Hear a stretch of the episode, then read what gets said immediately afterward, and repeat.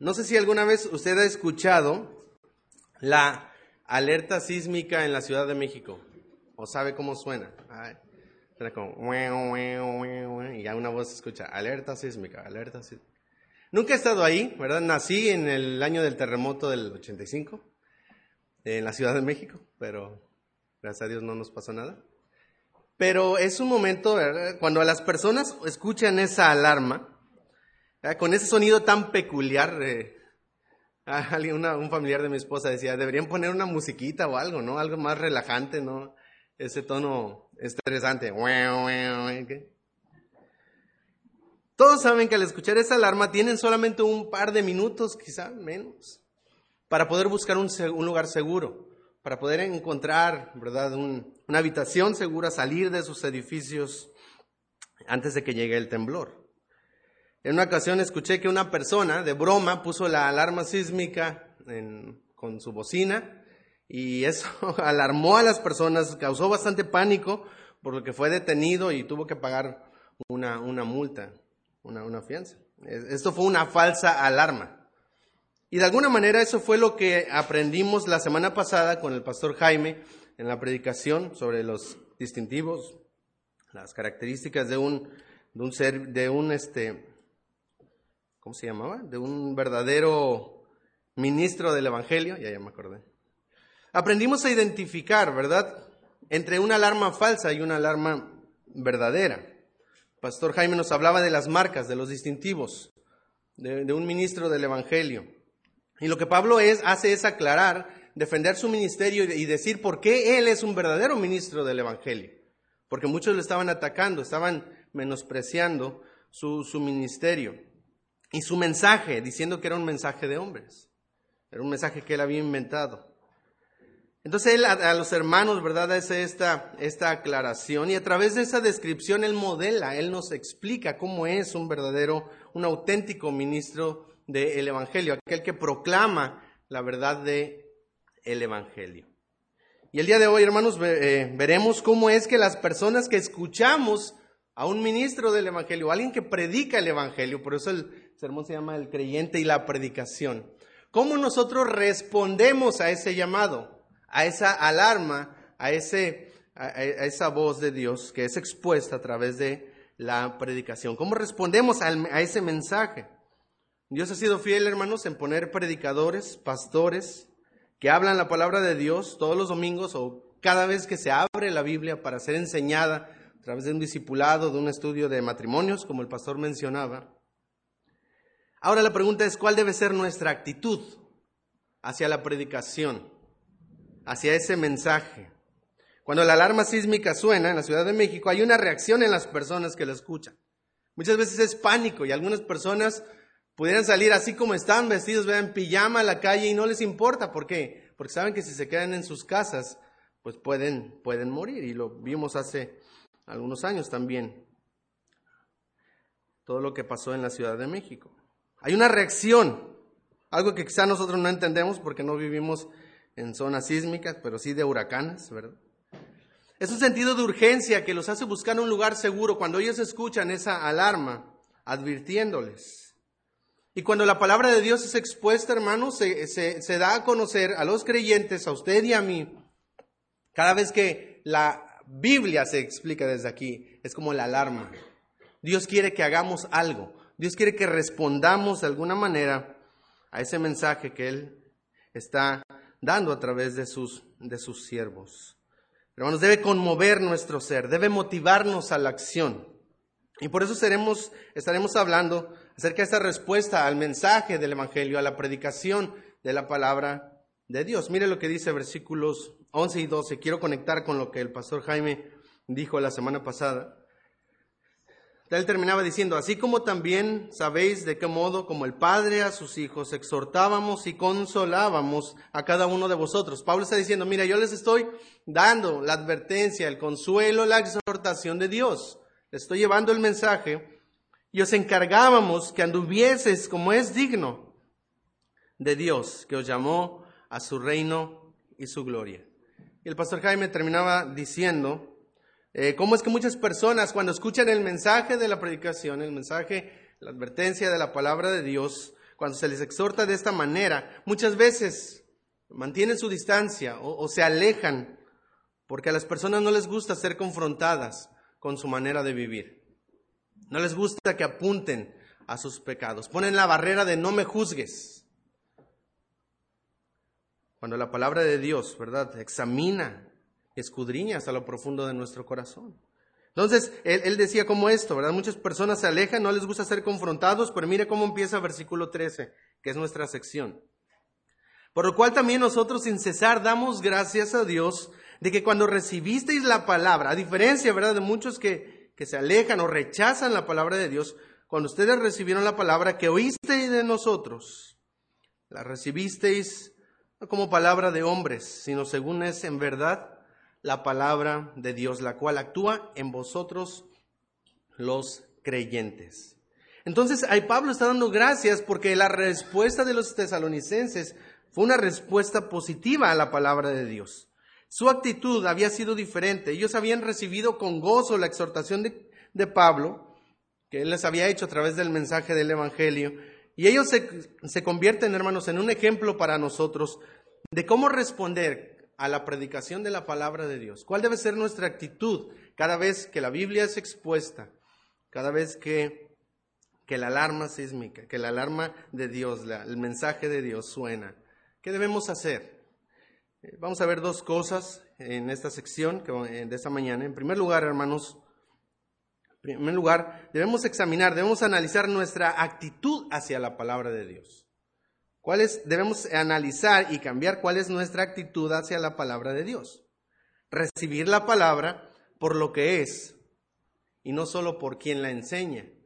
Y eso es lo que, lo que traté de resumir, versículo 13. Recuerdo cuando comencé a estudiar teología, eh, pues realmente tenía como 20, no, bueno, muchos años no, muchos años. Eh, tenía la tendencia, hermanos, ¿verdad? con la inmadurez y la, la, juventud, de, juzgar a algunos predicadores. Porque a veces iba a algunas conferencias, a algunos institutos, y cuando alguien predicaba, quizá yo creía que tenía más conocimientos que esa persona, pensaba que, pues bueno, él solo estudió el instituto, ¿verdad? yo estoy estudiando teología en una universidad cristiana, y tenía esa tendencia a menospreciar a algunos predicadores laicos, ¿verdad? Pensaba que quizá no, no, sentía que predicaban con la homilética o la exégesis que me habían enseñado en la universidad. Hasta que un día hice un comentario, una persona, uh, menospreciando un poco a un predicador. Y él me dijo algo que me ayudó en ese momento bastante. Me dijo, te falta humildad. Tú no sabes si Dios quiere hablarte a través de ese hermano, pero tu prejuicio y tu orgullo no te dejan escuchar. Porque al final lo importante no es la persona, es que la palabra de Dios es expuesta. Y pum, ¿verdad? Me di cuenta que no estaba enfocado en la palabra de Dios, me estaba enfocando en la persona que estaba ahí al frente. Hermanos, la palabra de Dios es poderosa no por quien la enseña, sino por el simple hecho de que es la palabra de Dios. Y cada vez que se abre este libro, cada vez que se enseña en un estudio, en un discipulado, en una predicación, la palabra de Dios es poderosa.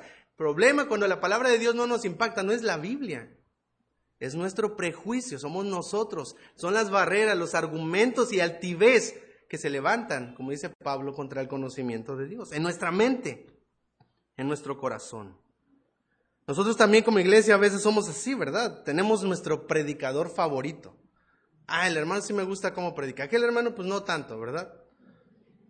O cuando llega un invitado, ¿verdad? Un predicador invitado a la iglesia, nos emocionamos porque es el predicador que siempre ha venido y ha sido de mucha bendición y ah, nos emocionamos bastante. De alguna manera pues tiene algo de verdad, es algo fresco, diferente de lo que escuchamos en todos los domingos.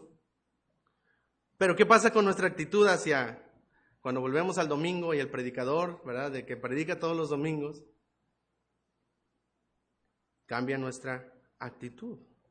¿Por qué? Porque no nos estamos concentrando en la palabra de Dios. Por eso Pablo, mire lo que está diciendo, agradece y exalta la actitud de los tesalonicenses. Dice cuando damos gracias a Dios de que cuando recibisteis la palabra de Dios que oísteis de nosotros, la recibisteis no, no, no solo porque venía de mí, no, no como palabra de hombres, sino según es en verdad la palabra de Dios.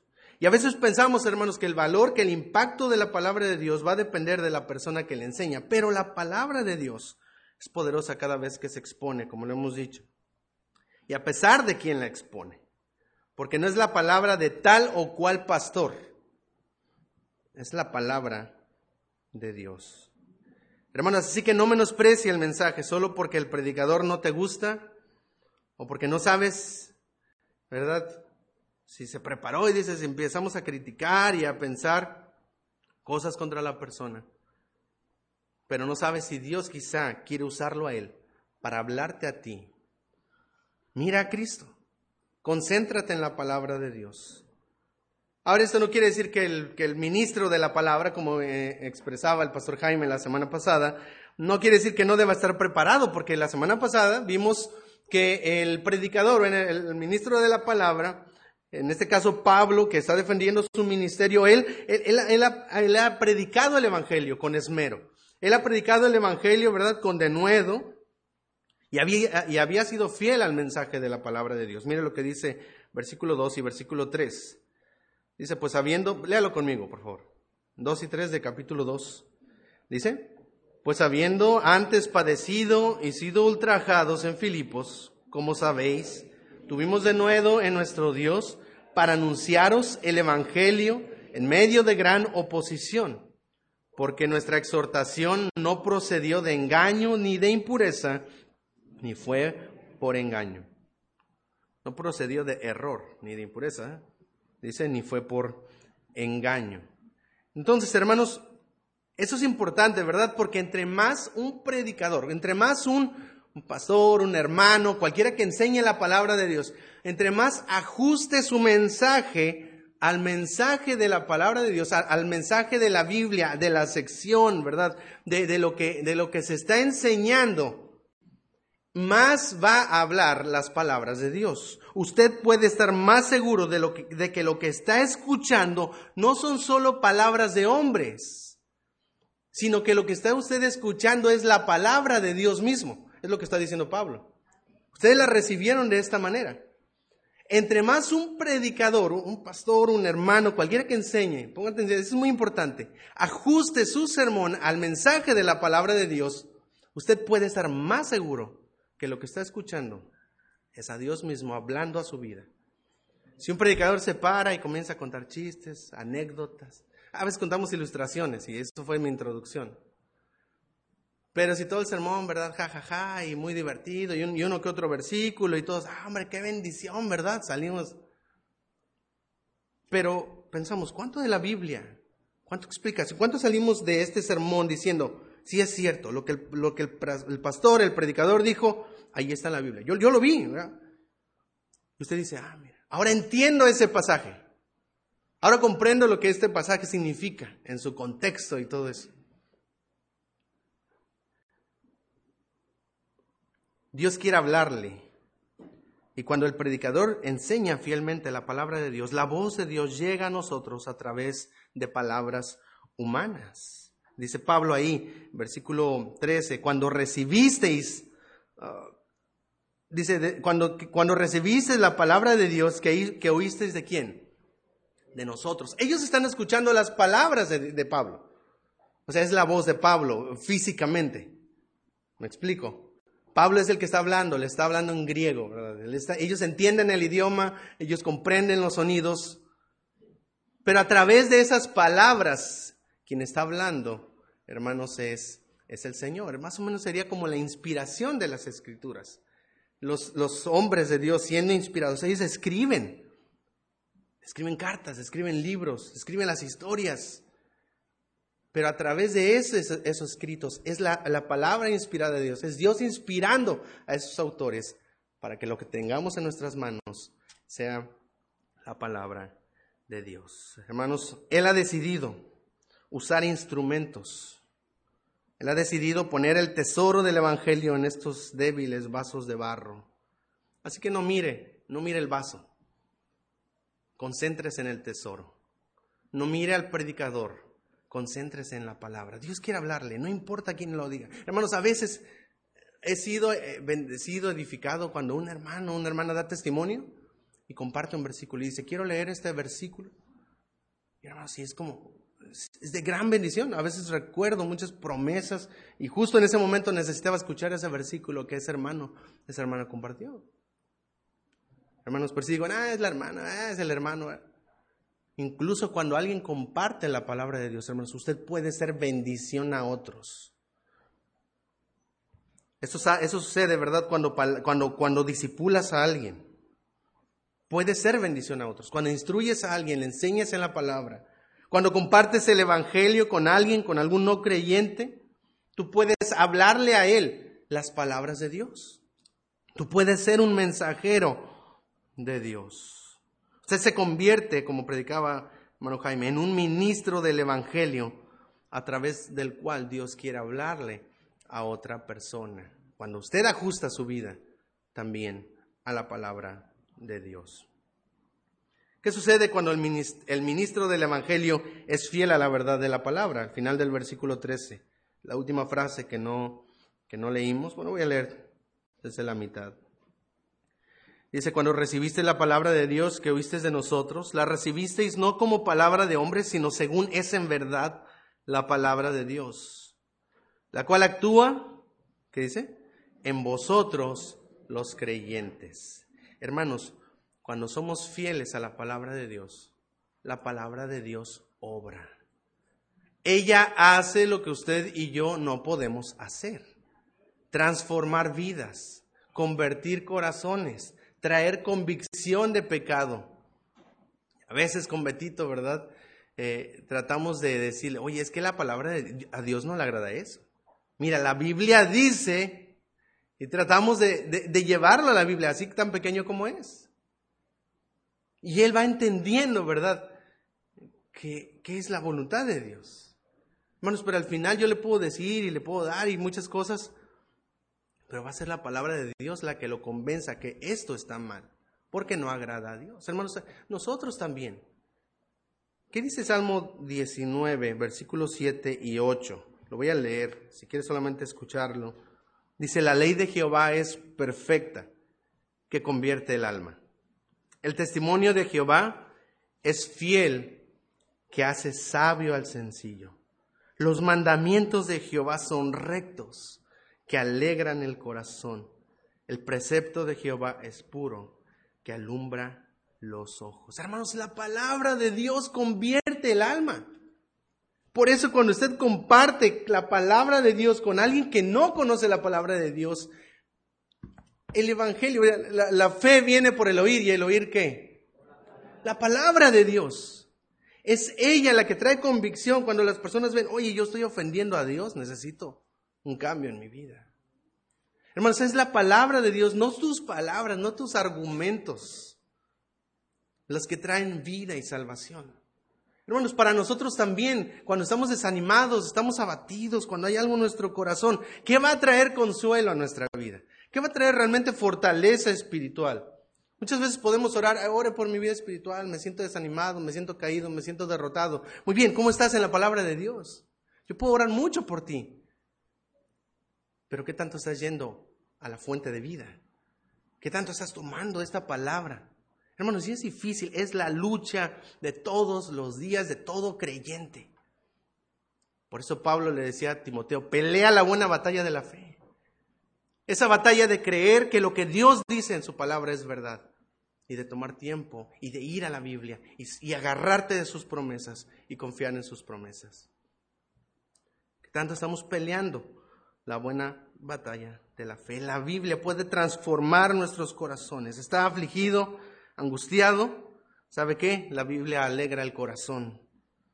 Está desanimado, está perseguido. Vaya a la palabra de Dios. Lea la palabra. Escuche la palabra. Hermanos, ¿cómo es que la palabra de Dios obró en la vida de los tesalonicenses? Miren lo que dice aquí, versículo 14. Porque vosotros, hermanos, vinisteis a ser imitadores de las iglesias de Cristo Jesús que están en Judea, pues habéis padecido de vuestra propia nación las mismas cosas que ellas padecieron de los judíos, los cuales mataron al Señor Jesús y a sus propios profetas, y a nosotros nos expulsaron, y no agradan a Dios, y se exponen y se oponen a todos los hombres, impidiéndoles hablar, pidiéndonos hablar, ya que necesito cambiar lentes, pidiéndonos hablar a los gentiles para que éstos se salven, así colman ellos siempre la medida de sus pecados, pues vino sobre ellos la ira hasta el extremo. Vemos que en versículo 16 los judíos son un contraste con la correcta actitud hacia la palabra. Los, los, tesalonicenses están escuchando hablar a Pablo y dicen, e, es la palabra de Dios. Estoy entendiendo ahora lo que Dios dice.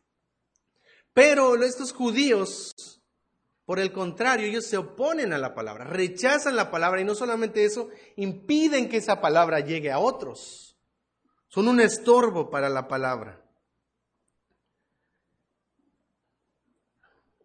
Ya no querían oír ni dejaban que otros oyeran para que obrara en salvación. Hermanos, sin embargo, los tesalonicenses habían obedecido a la palabra de manera radical a pesar de la persecución. Entonces, hermanos, ¿cómo ser, eh, cómo el creyente, verdad, recibe la palabra? En primer lugar, dijimos, ten cuidado con tu, con la actitud hacia la palabra. ¿Cómo la estás recibiendo? Enfócate en la palabra. Recibe la palabra por lo que es, no por quien la enseña. Toma la palabra de Dios. Y en segundo lugar, hermanos, tu obediencia a la palabra de Dios. Obedece la palabra con valor a pesar de la oposición. Porque como dijimos, la, ilustración de la alarma, Dios quiere que actúes, Dios quiere que respondas, que hagas algo. No quiere que simplemente salgas de aquí diciendo, wow, qué bonito todo, ¿verdad? Vamos a continuar nuestras vidas como siempre. Él está llamando a la acción. Cada vez que la alarma, la alerta suena, hermanos, los domingos, o cada vez que se expone la palabra de Dios. Él nos está llamando a movernos en una dirección. Segundo lugar, hermanos, la obediencia a la palabra de Dios. Primero, tu actitud hacia la palabra de Dios. Segundo, tu, obediencia a la palabra de Dios. Ahora vemos un patrón en estos versículos, versículo 14 y 15, incluso 16. Un patrón de conducta de aquellos que rechazan la palabra de Dios. Algo que sucedió con los profetas que fueron fieles al mensaje de la palabra de Dios algo que sucedió con Cristo Jesús, que fue fiel en obedecer la voluntad de Dios, y lo que sucedió con los primeros creyentes, quienes se aferraron a, los, a las enseñanzas de Cristo Jesús. ¿Qué fue? ¿Qué es lo que les pasó a todos ellos? ¿Fueron qué? Bueno, eso se aplicaría a los creyentes, ¿verdad? Del primer siglo, Pablo y... ¿Qué le pasó a Cristo Jesús? Lo mataron. ¿Qué le pasaron a los, a los profetas? Los mataron. Y a los creyentes los expulsaron, les impiden hablar. Hermanos, hay un patrón cuando tú quieres obedecer la palabra de Dios, cuando tú quieres ser fiel a la palabra de Dios, como los profetas, como Cristo, como los primeros creyentes. Y esto es la oposición, la oposición o persecución. Pablo ya había moldeado, ya había enseñado cómo debe actuar el creyente ante la oposición. Él mismo había enfrentado, hermanos, la persecución en su propia vida. Mire por favor versículos 1 y 2, porque vosotros mismos sabéis, hermanos, que nuestra visita a vosotros no resultó vana, pues habiendo antes padecido y siendo ultrajados en Filipos, como sabéis, tuvimos de nuevo en nuestro Dios para anunciaros el Evangelio de Dios en medio de gran oposición. Él fue fiel a la palabra de Dios, a pesar de la oposición. Y ahora les está llamando hoy, y ustedes han sido imitadores. Se han unido a la carrera de todos aquellos que son fieles.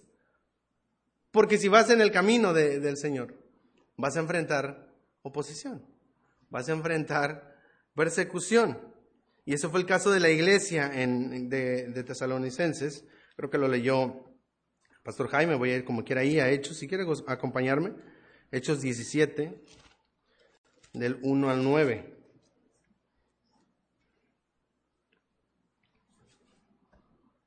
Hechos 17 del 1 al 9. Dice, pasando por Anfípolis y Apolonia, llegaron a Tesalónica, ahí está, los tesalonicenses, ahí viven, donde había una sinagoga de los judíos, y Pablo, como acostumbraba, fue a ellos, y por tres días de reposo discutió con ellos, declarando y exponiendo por medio de las escrituras, puede ver, él está enseñando la Biblia, que era necesario que el Cristo padeciese y resucitase de los muertos, y que Jesús, a quien yo os anuncio, decía él, es el Cristo. Y algunos de ellos creyeron y se juntaron con Pablo y con Silas, y de los griegos piadosos gran número, son judíos y griegos los que están creyendo, judíos y gentiles, y mujeres nobles, no pocas. Entonces los judíos que no creían, puede ver, siempre hay dos partes, los que creen y los que no creen. No hay intermedios. Entonces los judíos que no creían, eh, teniendo que celos, tomaron consigo algunos hombres, algunos ociosos, hombres malos, y juntando una turba alborotaron la ciudad. Esa es la manera de actuar de los que no creen. Van a ir en contra de los que predican la palabra de Dios. Van a juntar su grupo, ¿verdad? Para atacar la palabra de Dios. Alborotaron la ciudad y asaltaron la casa de Jasón, ¿verdad? que era uno de los principales de la sinagoga que había creído, y procuraban sacarlos al pueblo. No querían discutir nada, ya sabemos lo que querían hacer. Pero no hallándolos, trajeron a Jasón y algunos hermanos ante las autoridades de la ciudad, gritando, estos que trastornan el mundo entero también han venido acá, eh, a los cuales Jasón ha recibido. Todos, y todos estos contravienen los decretos de César diciendo que hay otro rey, Jesús, y alborotaban al pueblo. Esa es la manera de actuar de estas personas. Alborotan a, a más personas y a las autoridades de la ciudad, oyendo estas cosas. Pero obteniendo fianza de Jasón y de los demás, lo soltaron. Entonces vemos qué está pasando. ¿Qué pasó en la iglesia de Tesalónica? Mucha oposición al Evangelio. Incluso una persona importante fue llevada a la cárcel por causa del Evangelio. Entonces, ¿cómo que, cuál, cuál cree que es el sentir de Pablo al decir, oye, dejamos una iglesia ahí en medio de la tormenta? Por eso le está escribiendo esta carta. Quiere animarlos, quiere exhortar. Oye, ahora tú estás en el camino de la verdad. Va a venir la persecución. Eso es lo que tú vas a enfrentar como, como creyente. Muchas veces, hermanos, cuando leemos estos pasajes que hablan de persecución, nos da la idea de que esto era para otra época. Pensamos en aquellos grandes hombres de Dios que fueron quemados en la hoguera, muertos en los estadios, ¿verdad? Donde los animales, los leones los devoraban vivos, a ellos y a su familia. Se nos, se nos hace así como que, como que sí, eso, eso, eso sucedió antes, pero hoy ya no sucede. Eso era para los primeros creyentes, pero ahora nosotros ya no nos sucede. Y es en verdad, en la práctica, ah, nadie va a morir por un león, ¿verdad? O quemado en una hoguera por decir que es creyente. Se nos hace algo anticuado. Comenzamos a ver el llamado de Cristo a sufrir persecución como algo que, no es para nosotros. Y esto se debe en parte al cristianismo que vivimos, hermanos. Y me gustó mucho algo que el hermano Héctor García, misionero a Zambia, dijo en una ocasión. Y él mencionaba que la libertad que disfrutamos en nuestro país no es la norma para el cristianismo, sino que es la excepción. La libertad que disfrutamos en nuestro país de congregarnos, de hablar de Cristo y de la libertad religiosa, la libertad de expresión y todas esas leyes, no es la norma para el cristianismo. O sea, que no el, el cristianismo no es así en todo el mundo. No somos la manera en la que el cristianismo se vive, somos la excepción. A veces pensamos que porque nosotros disfrutamos esta libertad, pensamos que todo el mundo es así. Pero cuando vemos alrededor, ¿Cómo viven los creyentes fuera de nuestro país? Fuera de nuestra burbuja. Nos damos cuenta, ¿verdad? Que nuestra libertad no es común. Podremos decir somos los raros. Una institución cristiana, the Center of Study of Global Christianity, o el Centro de Estudios del Cristianismo Global, realizó una, realizó una estadística donde estima que en el último año un cristiano es asesinado cada seis minutos. Esta misma institución considera que alrededor de 500 millones de cristianos en el mundo no pueden profesar su fe de forma totalmente libre. Eso es, hermanos, cuatro veces la población de nuestro país. En nuestro país, aproximadamente 120 millones de personas. 500 millones de personas en el mundo no pueden profesar ser cristianos sin que algo les pase. El director del Centro de Estudios sobre las Nuevas Religiones subraya que los cristianos son el grupo religioso más perseguido en el mundo. Esta es la misma conclusión a la que llega el informe de libertad religiosa en el mundo del año 2016, que señala que uno de cada seis cristianos en el mundo vive en países con persecución religiosa. Ahora, cuando vemos el panorama mundial del cristianismo, nos damos cuenta de que el llamado de Dios a la persecución no es anticuado ni pasado. Es algo que están viviendo muchos creyentes que están fuera de nuestra burbuja, de nuestras bendiciones y privilegios de, de vivir en este país con las leyes que tiene este país. Nos damos cuenta, ¿verdad?, que este mensaje es relevante para los más de 500 millones de creyentes que viven en países hostiles al cristianismo. Pero no se vaya tan lejos. En nuestro país también sucede. Hace poco estuvimos en Oaxaca con el hermano Aaron Gibson. Y él nos decía cómo las comunidades que están en las montañas de Oaxaca y Guerrero son de las más hostiles al Evangelio.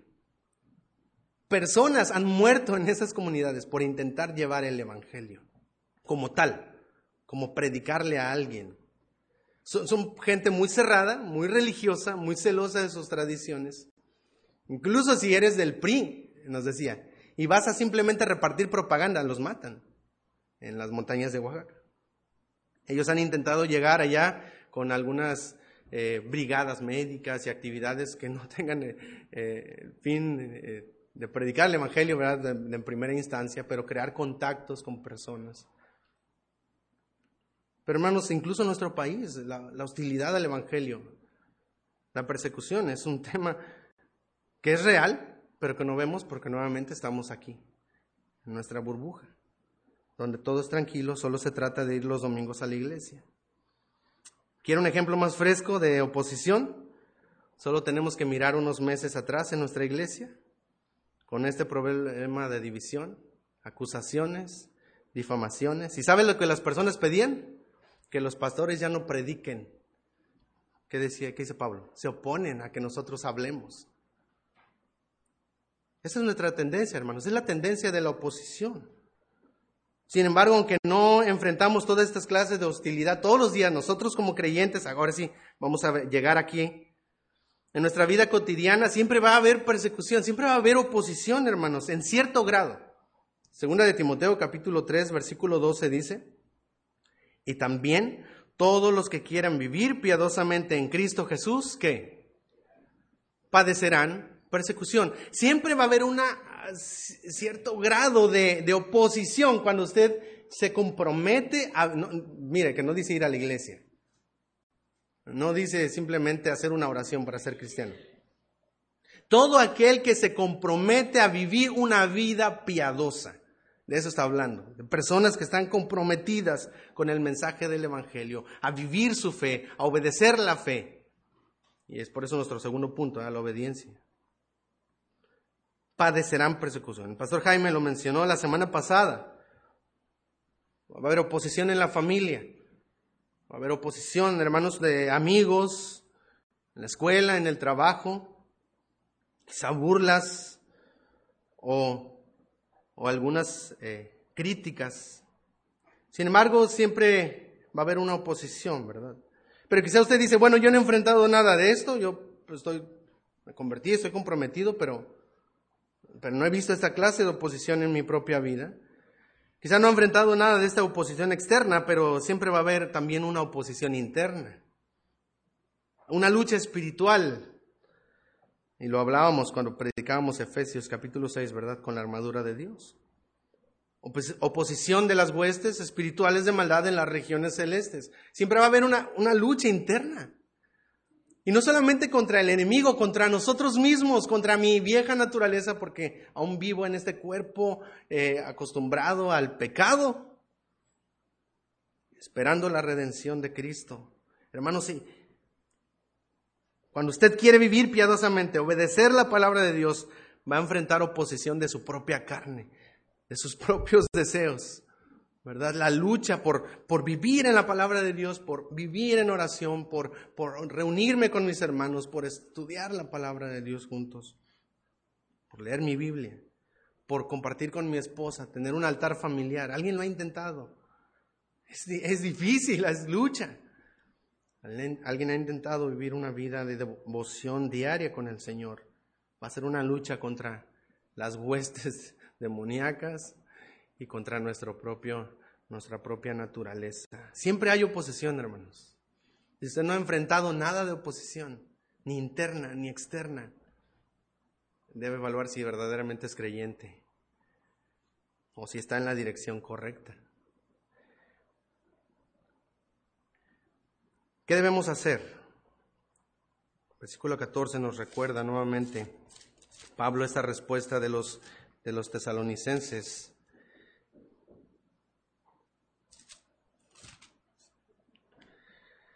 Vosotros, hermanos, vinisteis a ser imitadores de las iglesias de Dios en Cristo Jesús que están en Judea, pues habéis padecido de los de vuestra propia nación las mismas cosas que ellos padecieron de los judíos. Obedezca la palabra de Dios con valor a pesar de la oposición.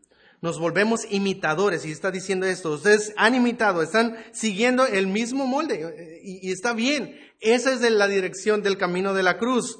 Lo que pasó con los profetas, lo que pasó con Cristo, lo que pasó con los judíos que creyeron allá en Jerusalén, van en la misma senda, en la senda de la cruz. Nos volvemos imitadores, nos unimos a Cristo y a los millones de creyentes alrededor del mundo y a los millones de creyentes en la historia del cristianismo que han sufrido en el nombre de Cristo. Hermanos, dos cosas hemos visto esta mañana. Nuestra actitud hacia la palabra de Dios. ¿Cómo estamos recibiendo la predicación? como lo que es en verdad la palabra de Dios. ¿Qué es lo que nos motiva a escuchar el sermón? La persona que está enfrente hablando, si es mi predicador favorito, si es no, si es este, si es aquel. O la palabra de Dios. ¿Qué nos motiva a reunirnos? ¿Los cantos? ¿Una persona que veo en la iglesia? ¿O la palabra de Dios? ¿Cuál es nuestra actitud hacia la palabra de Dios? En segundo lugar, vimos nuestra obediencia a la palabra de Dios. Vamos, ¿qué tan radicales estamos siendo en llevar fuera de esto, fuera de estas paredes, el mensaje que escuchamos cada domingo? ¿Qué tan radicales estamos siendo en obedecer la palabra de Dios? También somos llamados ministros del Evangelio, hermanos. Usted y yo. ¿Qué tanto estamos hablando a las personas afuera que no conocen a Cristo? ¿Qué tanto estamos obedeciendo esa comisión que Dios nos ha dado. Como conclusión, versículo 17 al 20, voy a tomar estos versículos. Pero nosotros, hermanos, separados de vosotros por un poco de tiempo, de vista pero no de corazón, tanto más procuramos con mucho deseo ver vuestro rostro, por lo cual quisimos ir a, vosotros, yo Pablo ciertamente, una y otra vez, ¿Pero qué? Pero Satanás nos estorbó. Quiero obedecer, pero hay, oposición diabólica. Es el patrón. Porque ¿cuál es nuestra esperanza o gozo o corona con que me gloríe? ¿No lo sois vosotros delante de nuestro Señor Jesucristo en su venida? Vosotros sois nuestra gloria y gozo. Hermanos, Pablo se gozaba por lo que Dios había hecho en la vida de los creyentes de Tesalónica. ¿Por qué? Porque él sabía de dónde, de dónde salieron estos creyentes, de la mera oposición, persecución y cárcel. Por la manera en la que ellos habían respondido a la predicación, recibiéndola como la palabra de Dios, no como la palabra de Pablo. Y la recompensa final, versículo 19, porque ¿cuál es nuestra esperanza o gozo o corona con que me gloríe? ¿No lo sois vosotros delante de nuestro Señor Jesucristo en su venida, la recompensa final para el ministerio de Pablo no era el dinero, no era el prestigio, no era la fama, sino nuevos creyentes cuyas vidas fueron cambiadas por medio del poder del Evangelio que él había predicado. Hermanos, este debe ser nuestro gozo, compartir, compartir la palabra con alguien, compartir la palabra con un no creyente y ver vidas cambiadas por Dios por medio de la predicación del Evangelio. Y lo vamos a hacer, hermanos, en la medida en la que la Biblia va cambiando nuestra vida, en la que nos sentamos a la predicación de la palabra de Dios y escuchamos no como la palabra del pastor, es la palabra de Dios y transforma nuestra vida. Y eso lo compartimos con alguien más y nos gozamos de ver cómo la palabra de Dios fluye a través de nuestras vidas. Nadie puede, no le puedo explicar este gozo, nadie puede hacerlo hasta que usted lo experimente por su propia cuenta. Este debe ser nuestro gozo, hermanos. No ajuste, no se ajuste al cristianismo cómodo. Pídale a Dios de nuevo y obedezca su llamado de ser un ministro fiel del el Evangelio. El deseo de Pablo, hermanos, era estar con los hermanos. por algunas cuestiones, dice, Satanás le impidió, no sabemos, quizá fue alguna enfermedad, alguna veto que él tenía en la ciudad, ¿verdad? Si veían, se busca. Si ven a Pablo, pues vivo o muerto. alguna circunstancia, ¿verdad? Que le impidió a Pablo ir con los hermanos. Él quería estar nuevamente con ellos y compartir juntos el mensaje del Evangelio. Y ese debe ser nuestro anhelo también, hermanos. Y, Pablo lo, lo, dice claramente. Yo quiero estar con ustedes, aunque estoy alejado, ¿verdad? Por un poco de tiempo de vista, dice, pero no de corazón. Tanto más procuramos con mucho deseo ver vuestro rostro. O sea, yo quiero ir a verlos. Vosotros, termina versículo 20, sois nuestra gloria y nuestro gozo. Quiero, vamos a, reunirnos para estudiar la palabra. Quiero compartir la palabra todavía más con ustedes. Quiero animarlos. Quiero, quiero, quiero que estemos juntos en este mensaje. Y ese debe ser nuestro anhelo también, hermanos, poder esperar con ansia el día cuando nos reunimos, cuando nos reunimos para escuchar, para estudiar la palabra de Dios.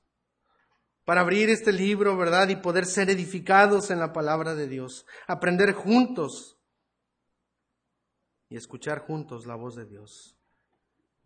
Hermanos, cada vez que se abre la Biblia, la alarma sísmica suena. La alarma de Dios suena y nos llama a la acción. Esa es la actitud que Dios busca de, los, de sus hijos, recibir la palabra de Dios y obedecer la palabra de Dios. Que el Señor nos ayude, hermanos, a tener esa, la actitud correcta cuando vamos y escuchamos la predicación de, de nuestro Dios.